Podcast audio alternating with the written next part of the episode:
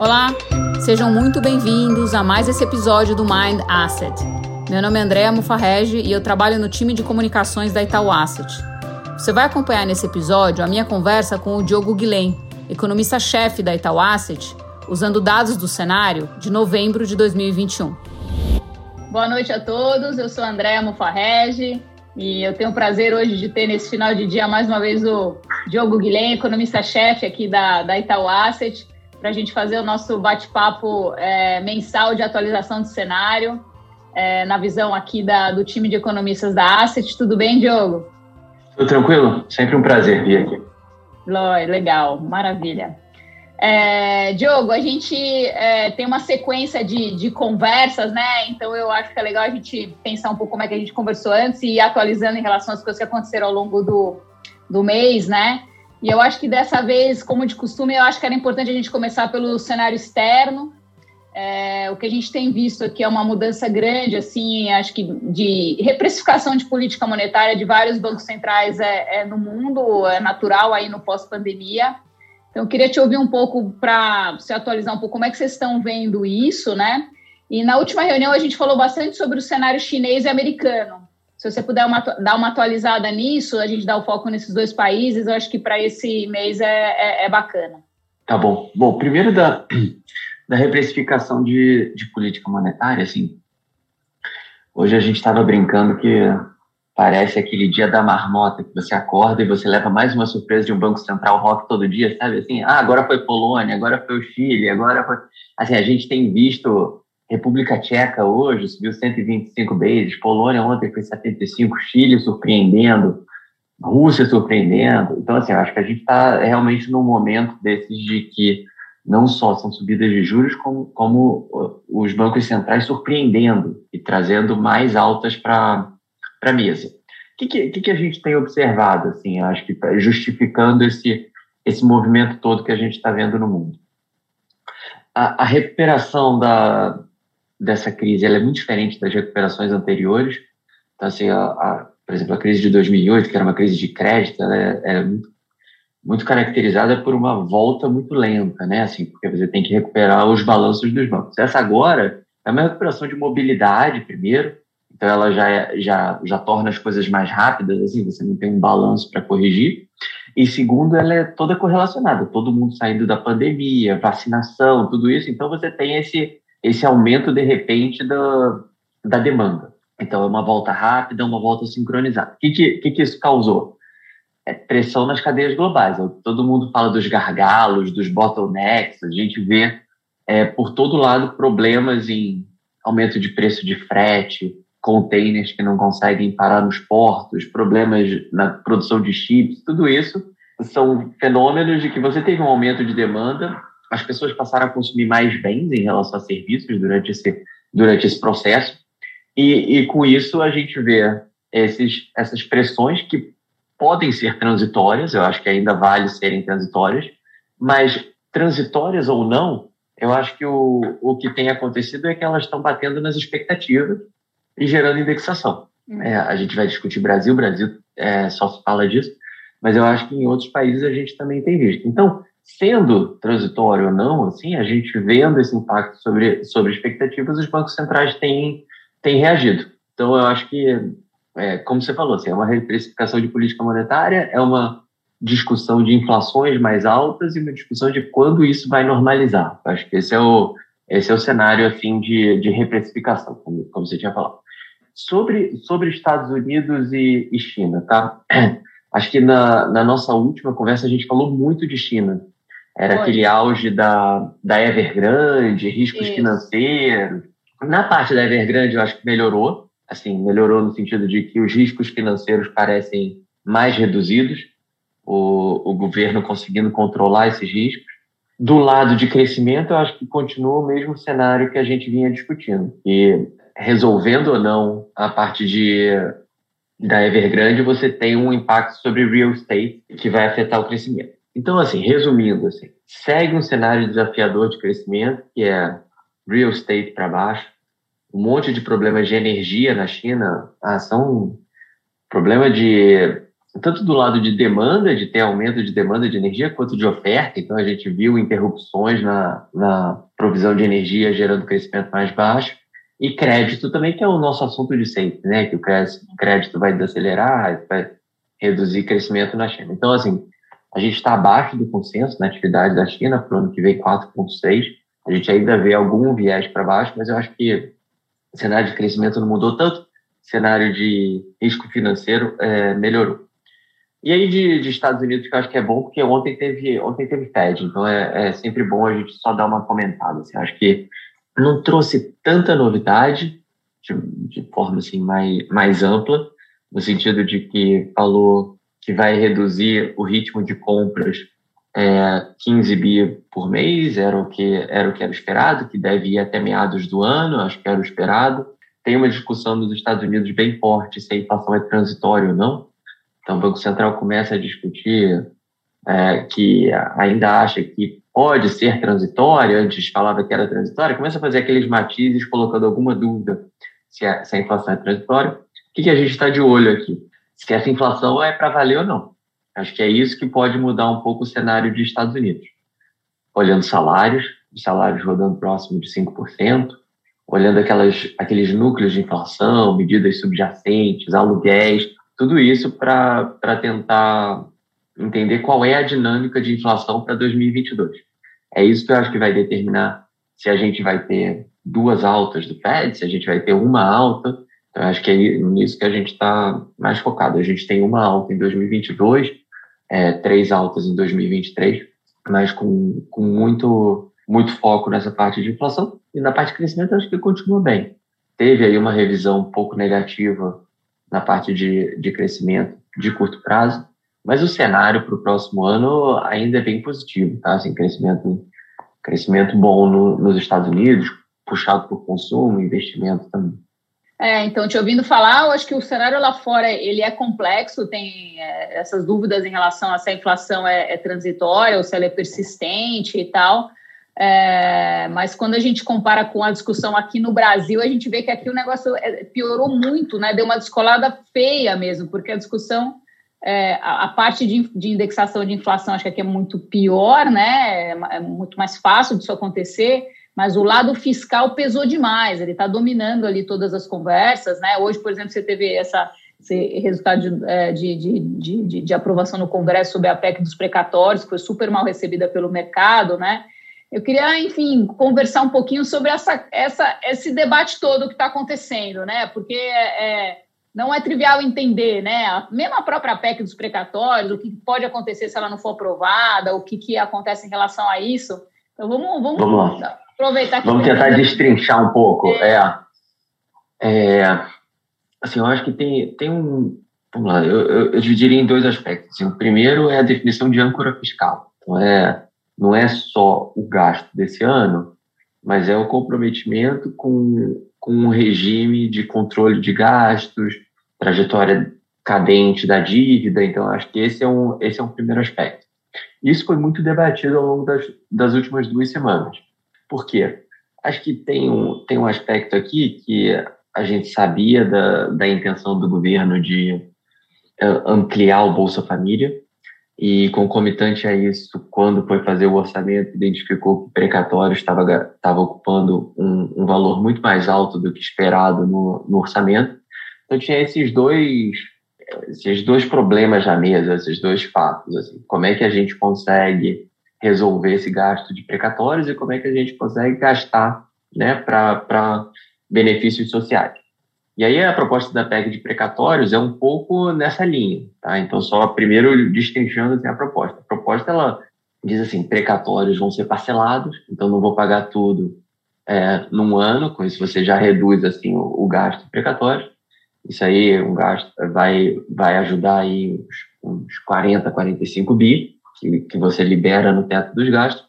E o segundo é a reparametrização do teto. Então é a é a mudança de indexador e de tempo que você considera para o teto dos gastos, que é uma, é uma questão é, técnica, mas eu acho que teve é, o, que, o que foi levantado mais de, de questionamento é a mudança técnica no momento que você quer aumentar os gastos sociais. Assim, né? Então, é o, é, é o lado oportunístico, digamos, desse, de, dessa mudança de indexador. Tá? O que, que isso significa? Assim?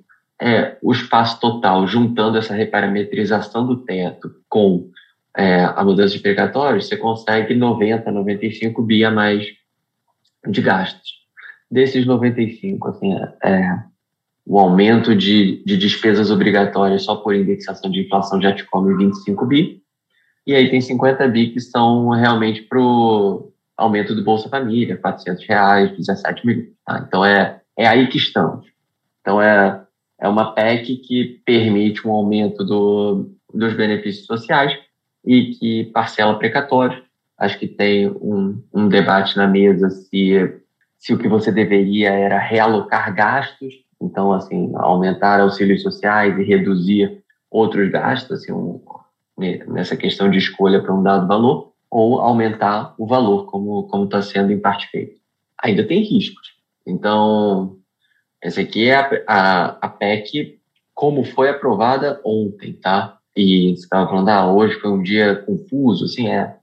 Ontem foi aprovado primeiro turno na, na Câmara, com pouca margem de, de, de votos a mais, ainda tem que ser aprovada no segundo turno, e depois tem que ir para o Senado.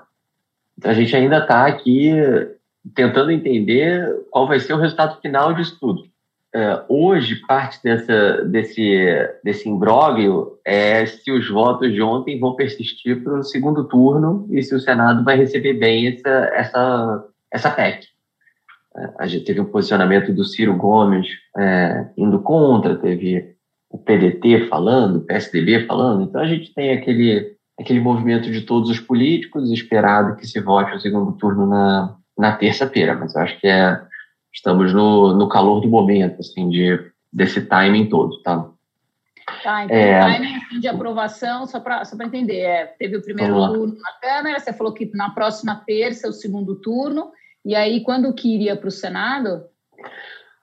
É, seriam as duas semanas subsequentes. Então, eu acho que dá para pensar aqui 10 a 15 de novembro, alguma coisa é. assim, para aprovar. Essas coisas todas, assim, você tem que ter os votos, tem que ter o quórum, tem que ter negociado. Então, é sempre, é sempre delicado como o que, que vai acontecer. Assim, a gente tem, primeiro, destaques, né, mudanças que estão sendo propostas nessa PEC, e a gente não sabe o que, que o, como o Senado também vai reagir, se vai querer incluir mais coisa, tirar mais coisa. Então, assim, para dar alguns exemplos, assim, a PEC ela não, ela não lida com os invisíveis, né? Ela está aumentando um pouco o, os beneficiários do Bolsa Família, subindo bastante o, o quanto cada um deles recebe, mas eu acho que existe a dúvida em 20 a 25 milhões de pessoas que são os invisíveis, que recebem auxílio emergencial e vão deixar de receber realmente vai ficar de fora ou em algum momento vai, vai, vai ser incluído. Então, acho que ainda tem, a gente ainda está tentando entender se na tramitação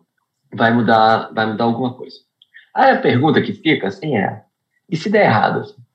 E se, poxa, não conseguir os votos na terça-feira, ou se o Senado não, não votar, um lado é você pensar nada muda, mas eu acho que existe uma vontade política muito grande de aumento do benefício, do benefício social. Então, é, o, o, parte desse, desse receio do mercado é quando a gente começa a discutir decretar calamidade novamente.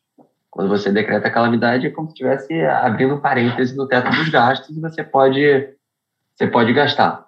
É claro, gastar. É, o, o, o, presidente tem que propor o, a decretação de calamidade, aí depois o Congresso, né, a competência exclusiva do Congresso para decretar essa calamidade. Então, assim, tem, tem todo, claro, um trâmite, mas eu acho que fica muito menos amarrado qual é o valor é, que será gasto em caso, em caso de calamidade, tá?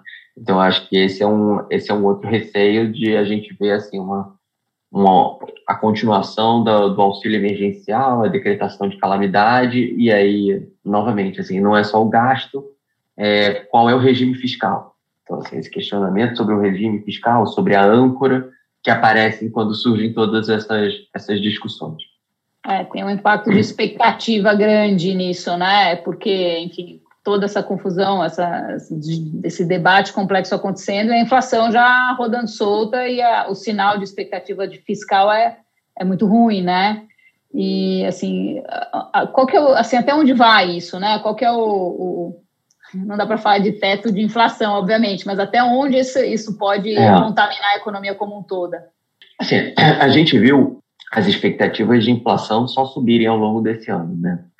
É, surpreendendo o Banco Central, o mercado, acho que foi acho que foi consensual essa essa piora no, nas expectativas de inflação. O que, que vem mais? Assim, é, do lado de inflação, a gente como a gente estava discutindo para o cenário internacional, a gente começou discutindo que era transitório, não era tão transitório assim, que tinha afetado serviços, serviços estavam subindo, que estava gerando indexação, é, que estava contaminando as expectativas. Então, acho que tem um, tem um filme.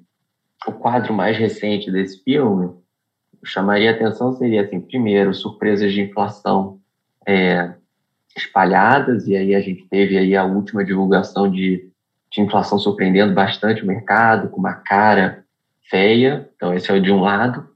E do outro, toda essa discussão fiscal. A discussão fiscal, ela afeta um pouco as expectativas de curto prazo, mas ela muda um pouco a dinâmica das expectativas de longo prazo, quando você perde a âncora fiscal. Aumento da taxa neutra, o Banco Central tem que subir mais, para onde vai essa inflação, todos esses debates surgem quando a gente tem essa, essa discussão fiscal na mesa.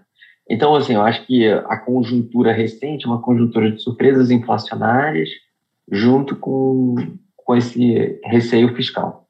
É, o que esperar para frente? E aí é, é difícil é difícil de a gente dizer, não tem teto, como você falou, mas assim, eu acho que vale alguns aspectos. O primeiro é a conjuntura, ela segue bastante incerta. A gente tem ainda muitos debates, questionamentos do lado fiscal, que a gente já discutiu. Acho que a parte do, da, da inflação a gente também vê com, com receio esse fim de ano. Assim, a, gente tem, a gente tem previsão de inflação mais alta do que, do que o consenso do mercado. É, aí o outro lado dessas expectativas, todo mundo olha sempre a pesquisa de expectativas do Banco Central, que é do, analistas de mercado sugerem tal, e uma pesquisa fidedigna, assim, porque tem, um, tem um ranking, então as pessoas procuram colocar é, valores apropriados e tudo. Bom, quando você olha essa, essa pesquisa, por exemplo, a média costuma, costuma caminhar antes da mediana, as pessoas revisam mais o curto prazo do que o médio prazo. Então, tem diferentes formas de você quebrar e cortar os dados da pesquisa para tentar antecipar um pouco. Ela parece que continua piorando.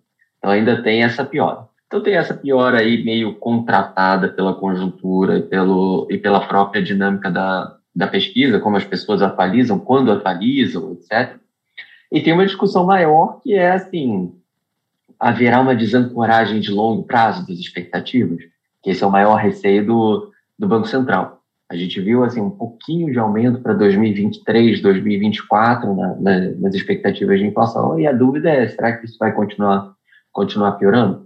Quando a gente volta lá no tempo para épocas de Tombini, aquele cavalo, o famoso cavalo de pau do Tombini, ou pré-impeachment da Dilma, que também foi um momento fiscal bastante delicado, a gente vê que essas expectativas de inflação mais longas chegaram a, a desancorar 50, 100 vezes, tá, no máximo. Então, assim, eu acho que esses são momentos bastante críticos do, da história, quando a gente falou desses dessa, dessa desancoragem de expectativas de longo prazo. Não estou tentando dizer que vai ser isso que vai desancorar, acho que é só colocando em perspectiva, pensando para onde pode ir. Tá? É, nossa cabeça aqui é uma expectativa de inflação de 5% para ano que vem e 3,7% em, em 2023. Então, a gente está tá acima do mercado em ambas. E esse ano estamos. Você acha que chega quase nos dois dígitos ou vai parar um pouco abaixo disso?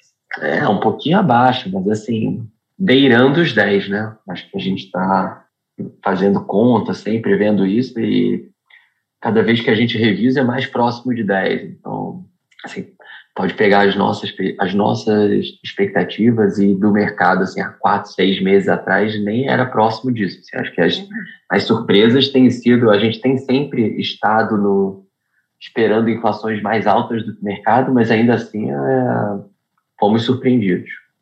Então, assim, quando a gente vê um cenário inflacionário como esse, vão surgindo vários medos e preocupações, assim, é, para mim, pessoalmente, assim, me vem o, a, o, o, receio de impacto sobre crescimento, que eu acho que é importante de olhar, acho que vai, vai piorar, acho que vocês até mudaram um pouco as projeções, queria te ouvir aí em relação a isso. E também impacto sobre política monetária, né? Até onde o Banco Central consegue atuar, pode atuar, vocês acham que ele vai atuar, né? O mercado está testando isso bastante, né? As curvas de juros bem abertas, a gente já está começando a ver, ter algumas perguntas aqui justamente é, sobre isso, né? Se o tamanho da abertura da curva é, já está precificando todos os riscos, ou se tem mais coisa que pode vir pela frente. É, mas vamos, vamos falar um pouco aí sobre isso, sobre o que, que o cenário de inflacionário impacta sobre crescimento e política monetária. Tá. É, vamos lá. Crescimento a gente revisou, né? A gente revisou um pouquinho esse ano para 4,9 e revisou mais fortemente o ano que vem. A gente tinha 1,1 e fomos para 0,2. É, qual é a justificativa dessa visão um pouco mais negativa de, de crescimento? Acho que tem, acho que tem várias coisas, mas é, é bom a gente pensar os fundamentos assim, do crescimento. Então, você pensa do lado do consumo, por exemplo.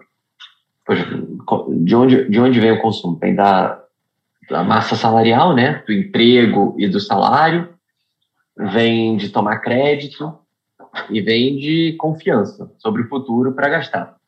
Do lado da massa salarial, seja emprego ou salário, é, o emprego a gente acha que continua progredindo, assim, você está num processo de reabertura, volta do setor de serviços, isso aí continua, continua ocorrendo. Mas o lado de serviços, a gente tem um pouco mais de receio justamente pelo lado da inflação, assim, de você ter um pouco de corrosão, corrosão do, do poder de compra. É, obviamente depende do, da métrica que você usa, a gente estava olhando hoje aquela, aquelas métricas da FIP, mostrando já uma queda, é, os salários subindo 2% abaixo da inflação.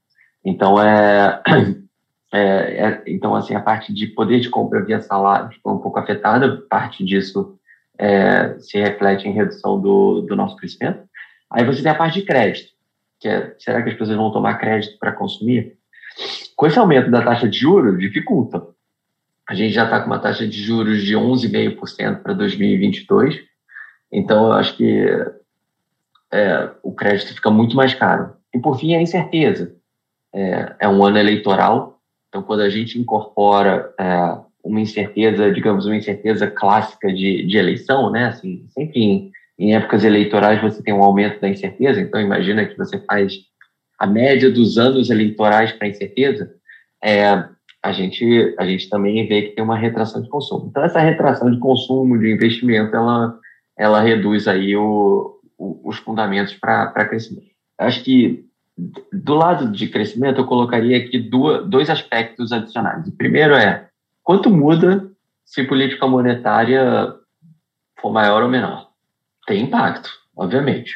É, o, o, nosso cenário assim foi, foi bastante revisado de, de taxa de juros já com já com 11,5.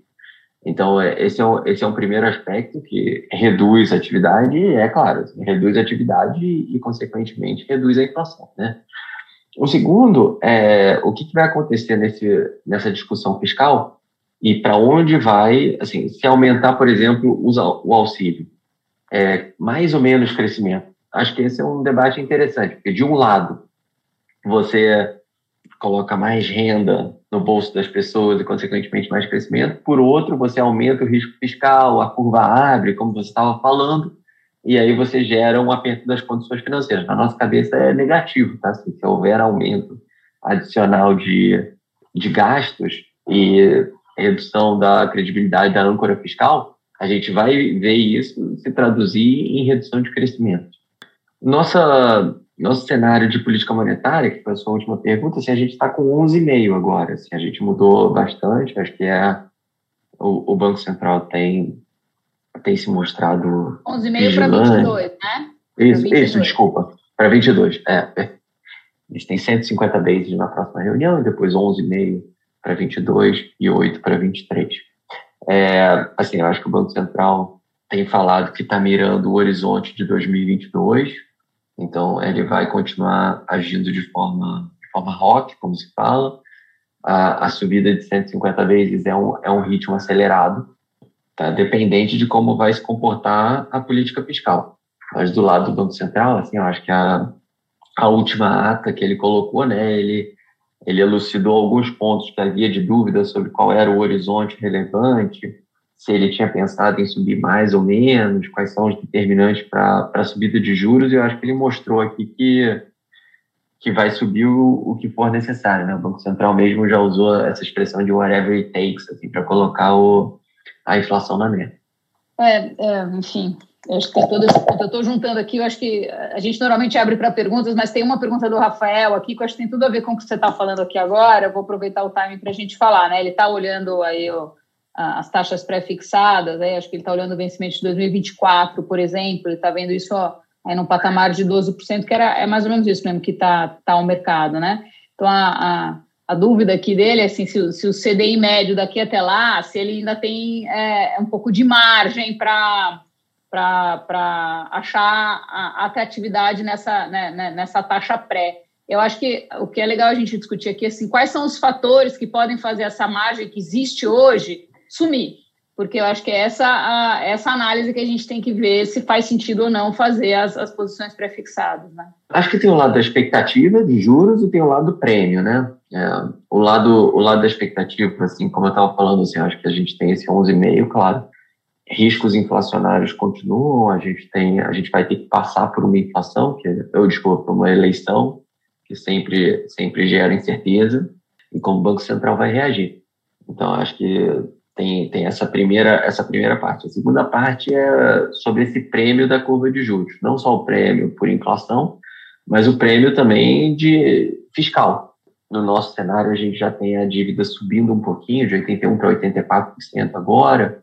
Isso aí, claro, vai, vai exigindo maior prêmio de, de juros e isso tem que ser incorporado. Então, acho que quando, quando a gente pensa que a gente faz também é, lives com gestores, né? Os gestores de renda fixa podem vir falar que eles têm mais opinião sobre a curva de juros, assim. Mas eu acho que a gente a gente deve incorporar não só assim, o cenário central, né, que é um pouco que eu estou tratando aqui, falando da expectativa, como a inflação, como o prêmio, assim, quais são os riscos do que vai acontecer no nesse período. É, se a gente for observar, o, o próprio discussão de congresso e tal é, é uma incerteza. Pode ser que esse prêmio suma se essa discussão piorar demais, né? Se for muito diferente do que do que está desenhado. Já tem muita coisa ruim precificada, mas é, o problema é que essa discussão começou a pegar um, um, ritmo que ninguém sabe muito mais até onde vai, né? E, e, aí, assim, enfim, chegando nesse, nesse pedaço aqui da discussão, começa a, a começam a vir é, é questões que têm a ver com com as, os, os, as alianças, as conversas que já estão acontecendo agora nesse ano, levando em consideração que o ano que vem é um ano eleitoral, né?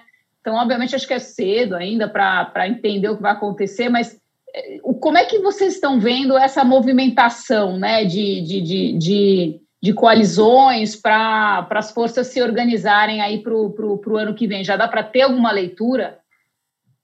Muito pouca, sabia? Eu acho que ainda está muito cedo Acho que tem vários aspectos aqui que eu colocaria.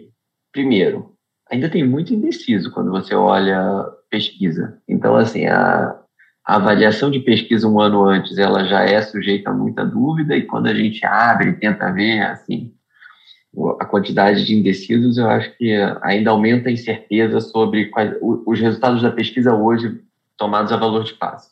O segundo aspecto é quais serão os candidatos.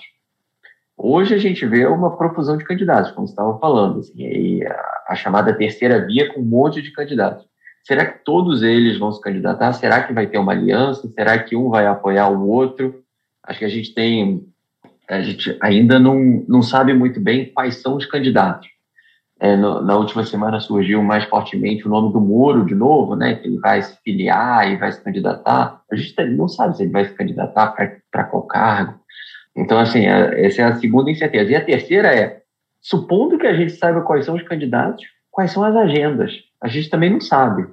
Então, seja do lado do Bolsonaro, do Lula, da terceira via, quais serão os assessores econômicos, qual é a agenda econômica que vai ser, vai ser definida. Então, eu acho que, obviamente, é super relevante a eleição, vai afetar o mercado, a gente vai se preparar, já está se preparando para isso seja do lado quantitativo, seja do lado qualitativo, a gente tem que estar preparado para entendimento dessas, dessas tendências, mas eu acho que é, é difícil fazer conclusão hoje. Acho que assim, o, ainda, as cartas ainda não estão na mesa. Nesse momento a gente só tem que ficar olhando, assim, observando e tentando se antecipar.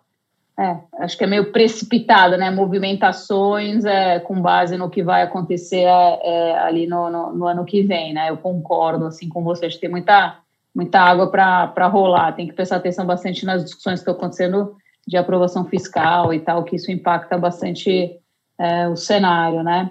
Então, olha, entraram várias perguntas aqui é, é, bacanas, né? Eu queria pedir aqui para o Eduardo Costa, que ele colocou no LinkedIn, uma, eu queria que ele só explicasse um pouquinho melhor o que ele quer ouvir aqui, que está dizendo é, os fatores que fa... mas será que os fatores que fariam sumir poderiam ser alterados? Eu não entendi exatamente qual fator você quer que a gente olhe. Eu, eu, tá, é, meu, vou dar meu chute aqui, que são os fatores sobre, sobre o prêmio sumir, que a gente Pode falou dar, Tá bom. É, e aí, assim, é, a resolução do fiscal, por exemplo, se a gente tiver a resolução tal como foi aprovada no primeiro turno, se você tiver aprovação, por exemplo, no segundo turno e no Senado tal como é, você já vai ter alguma compressão de prêmio, né? Porque, assim, eu acho que parte do, parte do que está precificado é o risco de decretar calamidade, aumento. Uhum. Então, assim, tem, tem coisas que vão demorar a serem resolvidas, assim, incerteza de eleição. Poxa, assim, a, a história brasileira mostra que pode acontecer muita coisa durante a eleição e não dá para a gente minimizar esse risco. Mas tem outros riscos fiscais, por exemplo, mesmo o risco de inflação nos próximos três meses, como alimentos vão se comportar. A gente vai ter laninha. Então, acho que a gente tem, tem, tem sim fatores para os dois lados. Chuva, vai chover de fato. Assim. Poxa, dois, três meses atrás a gente só falava de chuva, racionamento, parece deixou de ser um assunto, né? Uhum, Mas se chover muito ou não, vai afetar o preço da tarifa de energia, vai afetar a eleição, a, desculpa, a inflação. Então, eu acho que tem, tem aspectos aqui que, que tem que ser considerados. Perfeito. É, tem uma pergunta aqui do Gabriel que eu achei boa também. Ele está falando em relação à convergência da paridade das taxas de juros, né, da local e internacional. Se, se, se esse tipo de convergência não, não, não, deveria ter arrefecido o câmbio, né? Se o câmbio já não, não podia ter se movimentado menos, dado que a gente agora está com um juro mais alto aqui, né? É, eu acho que esse é um, é, é um canal esperado né, de política monetária. Assim, o diferencial de juros afeta a depreciação esperada do câmbio. Sendo um pouco chato aqui, a evidência empírica disso é, é baixa. Né? Eu, eu já estudei bastante essa, essa, esse mecanismo, mas assim, acho que sem dúvida vale o fato de que com juros maiores em relação ao, ao, ao juro internacional, você esperaria uma, uma apreciação cambial. É, a, a, dificuldade aqui é sempre qual é o contrafactual, né? Assim, a gente diz assim, poxa, mas o câmbio não deveria estar mais baixo? É assim, qual teria sido o câmbio se você não tivesse subido os juros? Mas essa seria, seria um pouco a resposta para essa pergunta. Então, é, determinação assim, de qual a taxa de câmbio de equilíbrio é sempre muito difícil, muito, muito ruidoso, assim, a gente fazendo conta assim, de modelagem, fundamentos, conta corrente, determinantes externos, a gente vê um câmbio apreciado, mas você tem muita incerteza política, incerteza fiscal, que estão aí no meio e que tem que ser incluídas nesse preço do câmbio. Então, por mais que a gente veja um câmbio fundamental mais apreciado, tem, tem, tem muito risco. Essa é parte da resposta. É isso aí. Bom, tem mais uma aqui do Rafael, que, que é boa, essa entrou no YouTube, indicando que o Brasil é um dos países, é, se não o país que mais se endividou em relação ao PIB é, voltaremos a ser exportadores de juros reais em relação aos seus pares emergentes? A gente já está subindo, assim, comparativamente bastante juros, né? Eu acho que você tem vários países que discutem, por exemplo, a volta da a volta dos juros à neutra, ou se deveria subir um pouco além da neutra. Então, acho que esse é o esse é o debate em muitos dos países emergentes, né? México, Chile, África do Sul, é, República Tcheca, todos esses países discutindo assim, qual é a taxa terminal, é acima da neutra? No Brasil a gente já passou desse debate, né? Assim, a gente já é, estamos falando de política monetária contracionista, estamos falando de política monetária, se não me engano, significativamente contracionista na, na definição do Banco Central. Então, acho que sim, é, assim, são, são juros mais altos, mas a gente tem um, um monte de componentes idiosincráticos que também justificam isso. Assim, a, o nosso choque inflacionário começou antes, foi, é mais persistente, mais agudo, e todas as resoluções fiscais, como, como vão se resolver, também, também afetam assim, a condução da política monetária. Legal. É, acho que tá, tem, tem risco embutido ali na história, né? Não, não é que é de graça assim o, o negócio. Entrou uma pergunta aqui do Jorge, é, que, que, eu acho que aí é um pouco mais complexo, até vou explicar, que ele está perguntando que medidas que o, que o Itaú vai, vai tomar em possível cenário de estagflação. Aqui, aqui a gente está falando muito sobre a visão, gente, da, da Itaú Asset, né? A equipe do Diogo é, observa ali todos os, os, os, indicadores de mercado para é, dar apoio para os gestores dos fundos fazerem as posições é, é, se posicionarem bem, muitas vezes anteciparem movimentos de preço para beneficiar os, os, cotistas, né? Então é legal fazer um ponto aqui que isso não tem relação com, com políticas ou estratégias que o próprio banco vá, vá, vá, vá, vá implementar. Mas pegando aqui o, o, o gancho de estagflação, assim, a gente talvez esteja desenhando esse cenário para 22, né? cenário de crescimento muito baixo com inflação alta, que é um cenário horroroso, né? Quando a gente é. vai olhar do ponto de vista econômico. É, eu acho que assim, é, um, é um é cenário de, de inflação alta, crescimento baixo, e as revisões são sempre nesse sentido, né? De subir a inflação e reduzir o crescimento. Então, é, tem, tem sido uma revisão de mais inflação, mais juros e menos crescimento. Acho que esse tem sido, tem sido a tônica do, das nossas conversas aqui, né? A cada, cada mês a gente fala, pô, aumentaram os riscos, poxa, subiu um pouco mais a projeção de inflação, subiu um pouco mais a projeção de juros, reduzir a de crescimento. Acho que tem um pouco essa, essa cara mesmo do que, do que você estava falando. A dúvida é quando o cenário se reverte, assim, é, será que essa inflação é tão persistente? Será que essa inflação, quando voltar a parte de alimentos, parte de bens, será que serviços vão continuar altos ou não? A gente vai ver uma volta da, da parte de inflação. Então, assim, eu acho que ainda tem, ainda tem, claro, um monte de dúvidas no caminho, mas, mas concordo que tem sido essa a direção do cenário, e não é um cenário muito auspicioso, né? É, é um cenário difícil mesmo. Tem uma é. pergunta aqui que entrou do, do, do Maurício, que, eu, que é um pouco mais técnica, mas acho que é interessante para a gente entender a parte da, da, da da PEC dos, dos precatórios, né? Ele está perguntando por que, que a mudança do indexador do teto de gastos e no pagamento dos precatórios são tão relevantes para o cenário fiscal. Tem uma dúvida aqui, né? Por que, que a mudança do indexador abre espaço fiscal em 22, mas é, retira em 23? Tem alguma dinâmica que vocês estão olhando? É, é, é, quando você muda, quando você muda de junho a junho para janeiro a dezembro, você incorpora diferentes e retroativo você incorpora diferentes inflações. E isso aí muda o tamanho do teto. Né? Então, é, é mudar um pouco qual inflação que você está levando em consideração. É, eu acho que tem, assim, um debate técnico se você deve usar, por exemplo, essa janeiro dezembro ou não, porque quando for definir o orçamento ainda não sabe qual é a inflação, então você vai ter que definir com uma inflação projetada. Então, acho que tem um debate, um debate técnico, assim, válido, mas eu acho que tem um outro aspecto que é, assim, surgir essa solução quando precisa do dinheiro. Então esse é o que, que é o debate não tanto de gastos, mas de âncora. É, será que o, o teto ele é firme ou a gente vai abaular o teto, furar um pouco o teto quando quando precisar? Acho que esse é o esse é o, o debate assim importante a mercado. Então tem o debate técnico, que eu concordo, do indexador, do, da reparametrização do teto, mas para além disso, é, é isso ou seria uma outra, digamos, desculpa se precisasse de mais dinheiro? Acho que esse é, esse é o questionamento. Entendi. É o mais relevante, essa parte é mais um detalhe ali de como é que faz a conta, né, que você está você tá detalhando.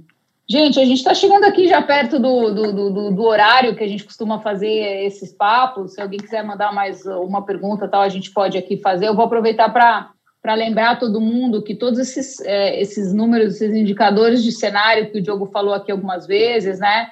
É, eles estão sempre atualizados no site da Itaú Asset, na, na, na, na parte ali que chama Insights.